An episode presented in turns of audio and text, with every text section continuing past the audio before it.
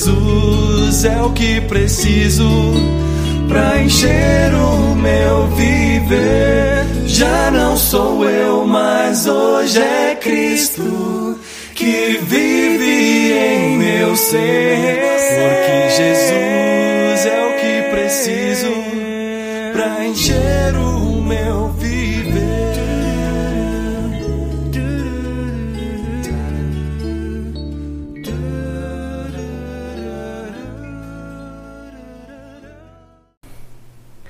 Olá, meus queridos bem-aventurados.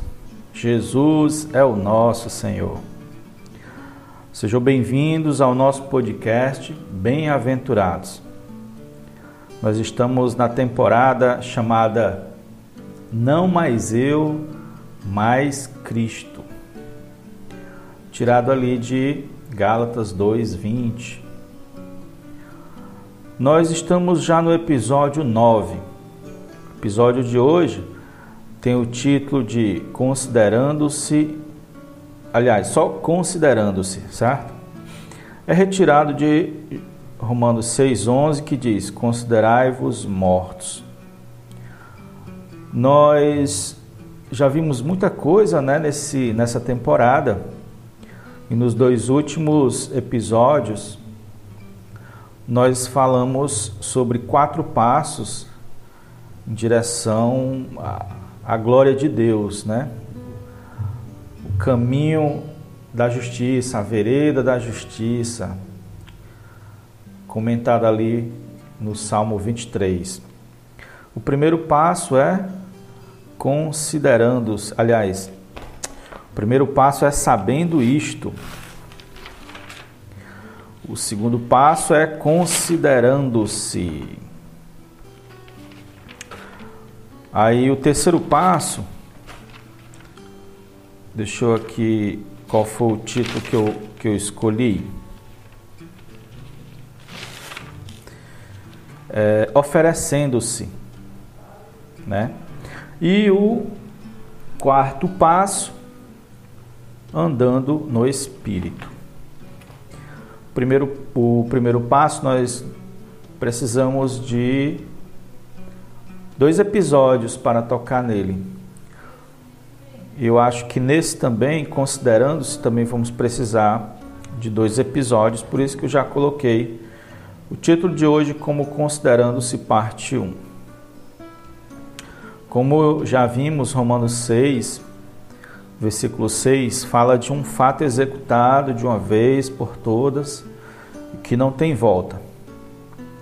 E agora o que segue depois dele é um novo mandamento que diz que devemos nos considerar mortos. Considerai-vos toma como base o sabendo isto. Você deve saber que está morto para depois considerar-se morto. Se você tenta considerar-se sem primeiro saber, vai ter dificuldade quando vir uma tentação. Não adianta dizer estou morto, estou morto. A fé, no sabendo isto, vai gerar tranquilidade e paz, e o considerar-se será espontâneo. Não é um esforço próprio, lembre-se. Morto não se esforça. Se Romanos 6, 6, sem Romanos 6, 6, Romanos 11, não terá poder. A experiência da morte vem com a serenidade da aceitação de que você foi crucificado com Cristo. Se você ainda não tem o sabendo isto, é porque Deus não revelou. Mateus 16, versículo 17, o Senhor chamou os discípulos e perguntou: ah, Quem dizes ser o filho do homem? Aliás, ele fez a pergunta. Uh, no versículo 13, né? Quem diz o povo ser o filho do homem? Muitos tinham conhecimento popular de Cristo e ele decidiu saber se alguns dos discípulos tinham conhecimento interior. E aí Pedro responde, né, no versículo 16: Tu és o Cristo, filho do Deus vivo.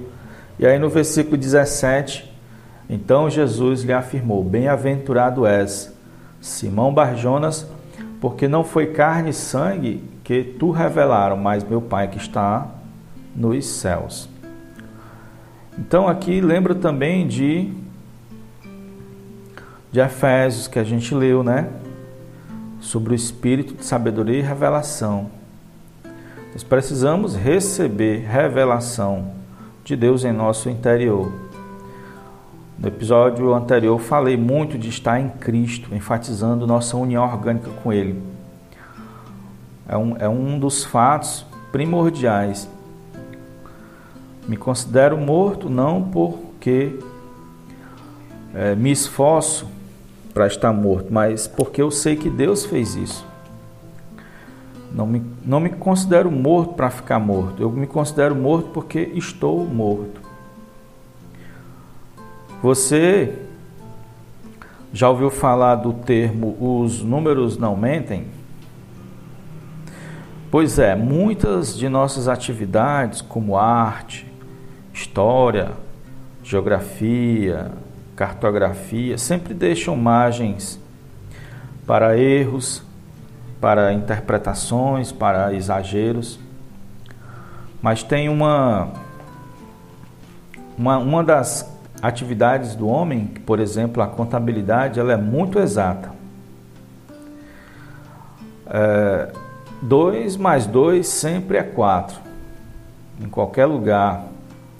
Pois é exatamente o que significa a palavra considerar em grego nesse versículo. Romanos 6, 11. Diz aqui. Assim também vós considerai-vos mortos para o pecado, mas vivos para Deus em, em Cristo Jesus. Significa fazer conta ou escrituração comercial, pois os números não mentem, eles tiram as provas. Então, está é, tá escrito assim porque tão digna de fidelidade quanto os números é a vontade de Deus expressa em Sua palavra. Então ele diz: Você está morto, considere-se morto. Pode, como um, um mais um é dois, pode tirar as provas. Uma vez que os olhos do nosso coração receber isso, você deve buscar manter-se em Cristo. Jesus fala permanecer em mim em João 15. Tudo é em Cristo, tudo é em união com Ele. Fora dele, eh, em nós mesmos não existem tais fatos. Então vamos ouvir um hino e já já voltamos voltamos falando mais sobre isso.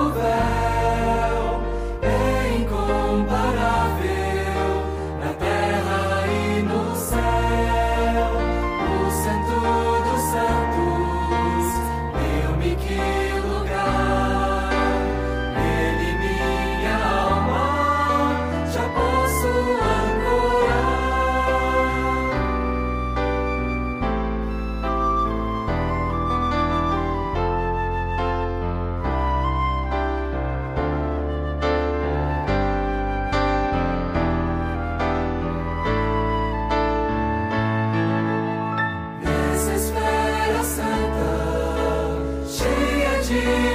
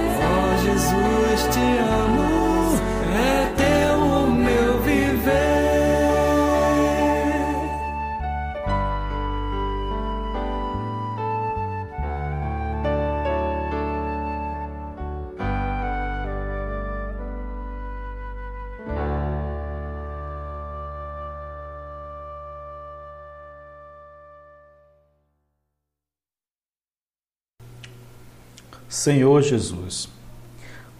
Considerar-se, irmãos, é crer.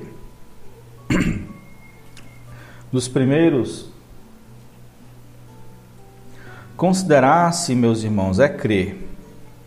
Nos primeiros capítulos de Romanos, vemos a palavra fé várias vezes.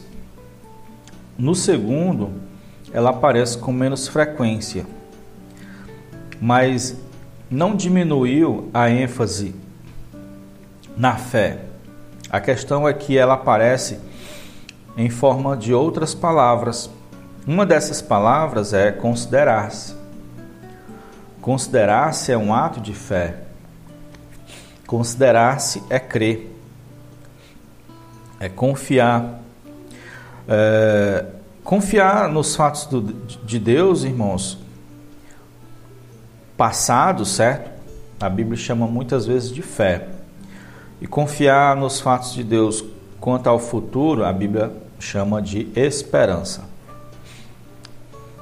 Nós né, temos contemplado esses, nesses episódios grandes fatos, fatos tremendos. O sangue, a cruz, né? E diante desses fatos, nós queremos é, tocar numa questão, que é a seguinte: depois de ver esses fatos, o que fazer quando vir as tentações ou quando cairmos? Porque com certeza Satanás vai querer fazer-nos duvidar daquilo que ganhamos. Amados, quando o Senhor nos deu o seu sangue, ele estava totalmente consciente de que esse sangue serviria não somente para iniciar nossa comunhão com Deus, mas também para mantê-la durante toda a nossa vida. E outra coisa, ainda temos muitos inimigos interiores para vencer. E entre vitórias e derrotas, necessitamos do sangue do Senhor. Senhor Jesus, embora as amarras do pecado não falando dos pecados. Os pecados o sangue vai resolver. Vai resolvendo na medida que você precisar diante das batalhas. Você usa o sangue. Agora, as amarras do pecado no singular, você já entende o que eu estou falando? Elas têm sido soltas de nós quando fomos transferidos do velho homem para o novo homem. Mas o pecado, ele não foi destruído. O termo destruído em Romanos 6, 6, ele está incorreto. O certo é desempregado. É, a tradução mais correta seria desvinculado, desempregado, certo? Imagine o pecado como um senhor e nós, em nosso corpo, éramos seu escravo, obrigado a lhe obedecer. A operação de Cristo na cruz não destruiu o Senhor pecado, mas o escravo, pecador, nós. Agora, ele, o pecado, ele fica inutilizado porque não tem o seu servo para fazer as coisas que ele quer. Nós, por um lado, mortos, por outro lado, ressuscitado em Cristo. Então, nossa língua não obedece mais para falar mal. Nossas, nossos braços, nossos pés,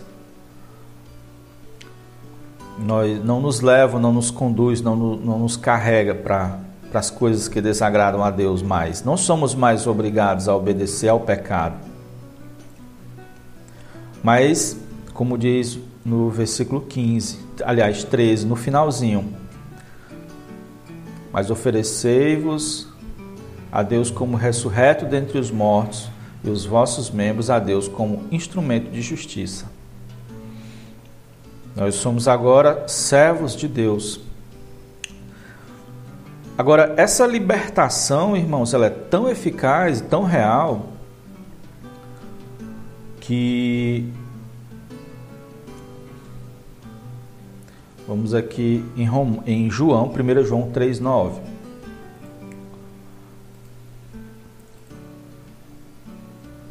Olha o que, que ele escreve aqui. Todo aquele que é nascido de Deus não vive na prática de pecado, pois o que permanece nele é a divina semente.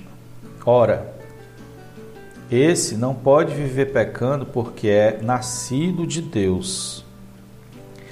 O termo nascido de Deus quer dizer que somos um novo ser, que nascemos de Deus.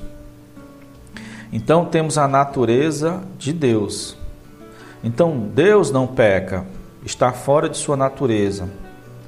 Assim como um gato não voa, porque um gato tem a natureza de gato e um pombo tem a natureza de pombo, Deus não peca, Deus não existe pecado em sua natureza. Isso quer dizer, irmãos, que nosso confronto com o pecado não é mais como escravo porque não pertencemos mais à, à natureza do velho Adão, e sim como inimigo. O que eu quero dizer é que o pecado não vai sair da nossa história. Vamos confrontá-lo, mas não mais como escravo dele, ele como nosso Senhor. Ele vai ser agora o nosso inimigo. O pecado não deixou de existir, ele apenas não tem mais corpo. O corpo que ele usava foi crucificado e morto. E pelo poder de Deus ressuscitou em outra dimensão, isto é, dentro de Deus, em Cristo. O pecado, que nada mais é que a natureza do diabo, não admite que nos perdeu e quer chegar até nós para tentar-nos de alguma coisa de alguma forma, para nos fazer voltar à situação anterior. mas ele não é mais nosso Senhor, ele agora é o nosso inimigo. Podemos derrotá-lo sempre. Quando o Senhor finalizar essa era, tudo que é negativo no mundo será destruído e todos os inimigos não mais existirão. O Pai prometeu ao Filho que colocaria todos os seus inimigos embaixo de seus pés. Nós e Cristo somos um. Nossos inimigos são os inimigos de Cristo também. Amados, agora nós somos guerreiros lutando por Deus. Nossas efêmeras derrotas não mudam os fatos estabelecidos por Deus. Nós, os filhos de Deus, temos muitas armas e suprimento para nos levar à vitória e continuar a caminhada. Lembre-se, no Salmo 23, diz que o Senhor prepara uma mesa na presença dos meus inimigos. Então, diante de lutas, diante dos inimigos, tanto exteriores como interiores, teremos sempre comida, sempre suprimento. Temos o sangue, temos a cruz, temos o fato de estar em Cristo tantas outras verdades que a Bíblia nos garante. Amados, vamos ouvir um hino e voltamos já já para completar o episódio de hoje.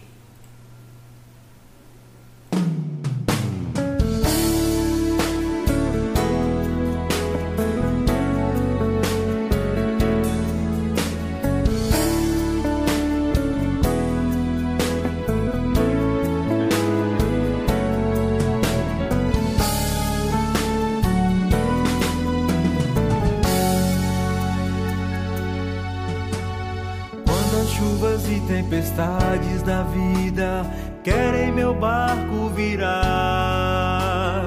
Quando busco e não encontro a saída, não ouso o mar enfrentar. Quando, pois, me deparo com ventos contrários a me derrubar, vejo que isso é o amor do Senhor me moldando para me transformar.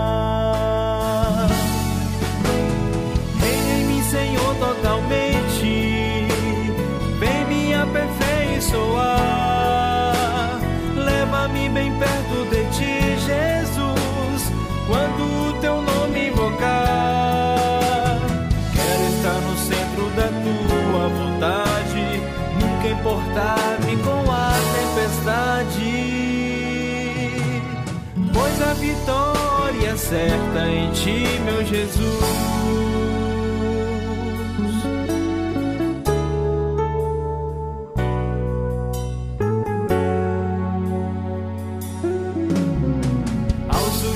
dificuldades da lida, quero me pôr a clamar.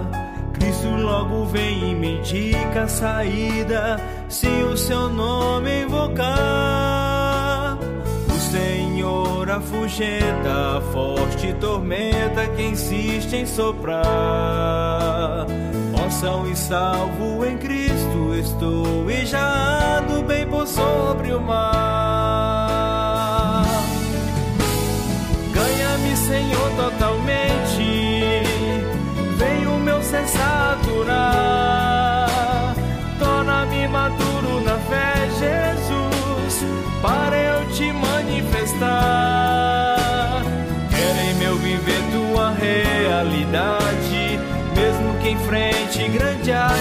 Adversidade.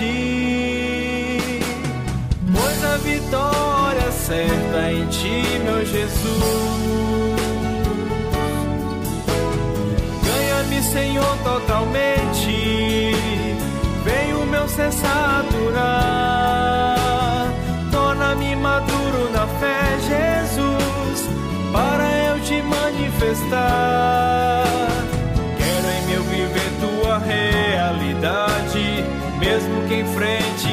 a cidade, pois a vitória certa em ti, meu Jesus.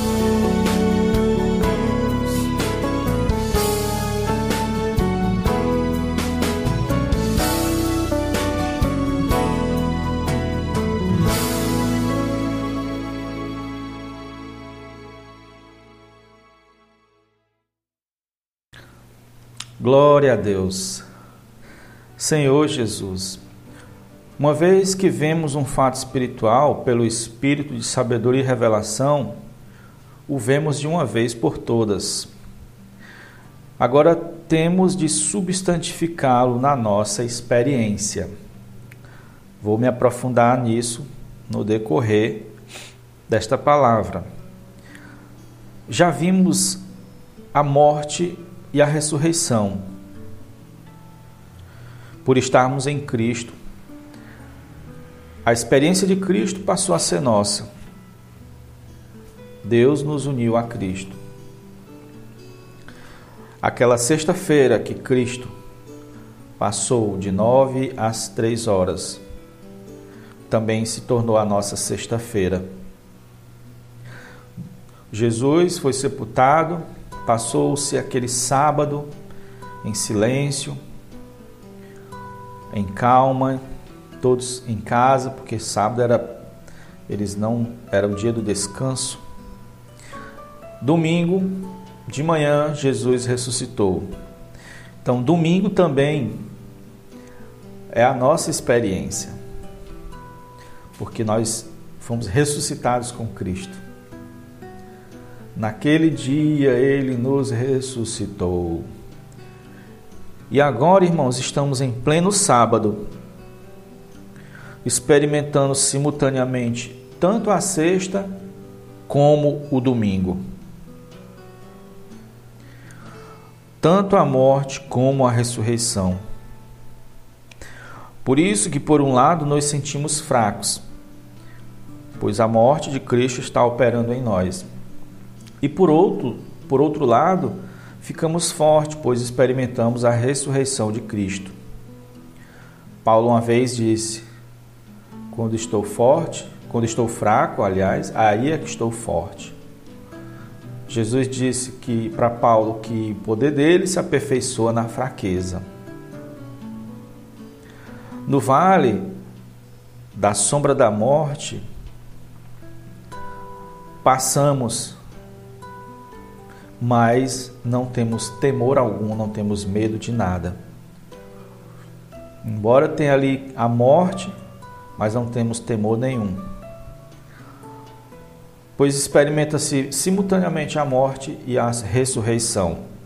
Em 2 Coríntios 4, do versículo 8 ao 10, Paulo faz a sua lista de coisas de morte e ressurreição que ele experimentava simultaneamente. Ele diz: em tudo, que quer dizer por todos os lados, somos atribulados, porém não angustiados. Perplexos, porém não desanimados. Então, sempre, ao mesmo tempo que experimentava a morte, experimentava a ressurreição. Ali, esse é o período da nossa substantificação. O que quer dizer isso? Agora vamos para Hebreus 11:1.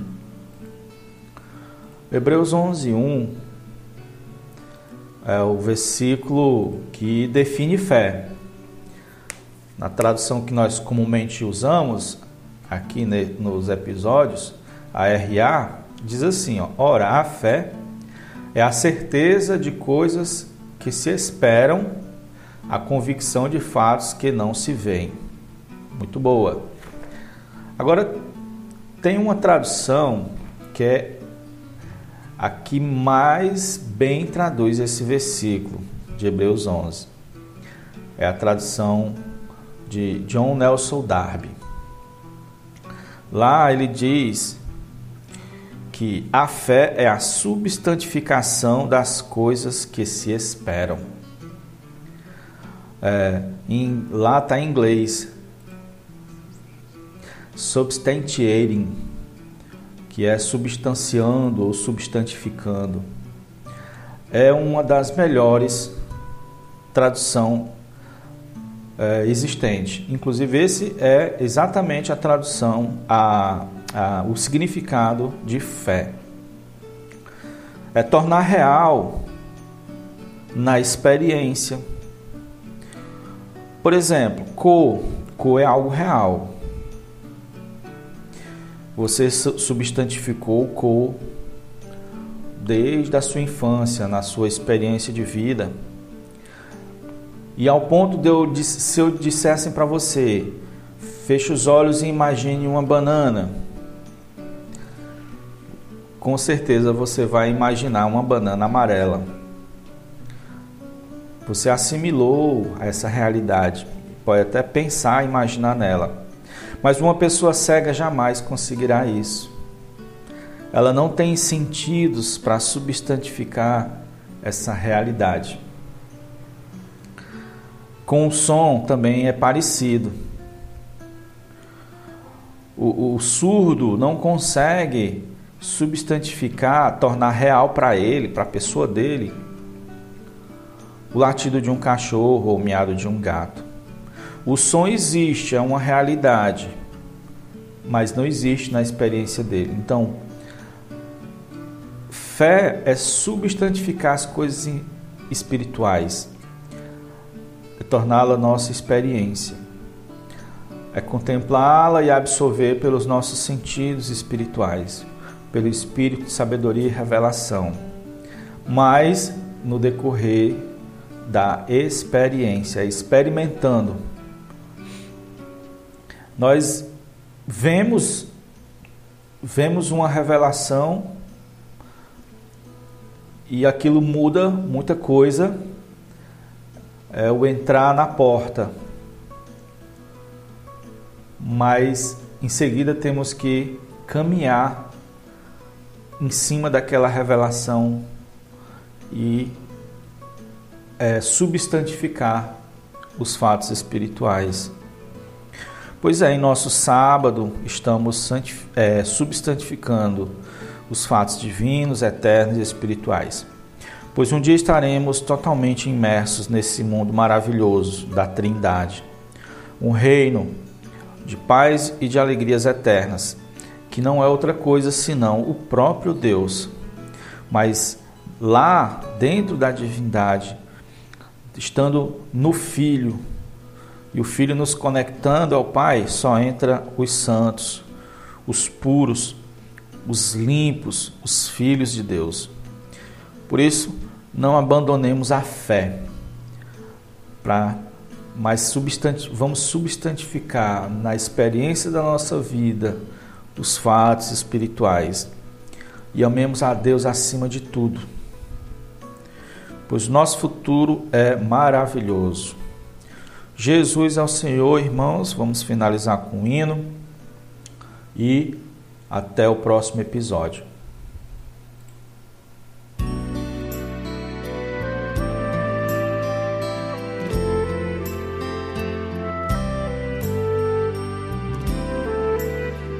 Jesus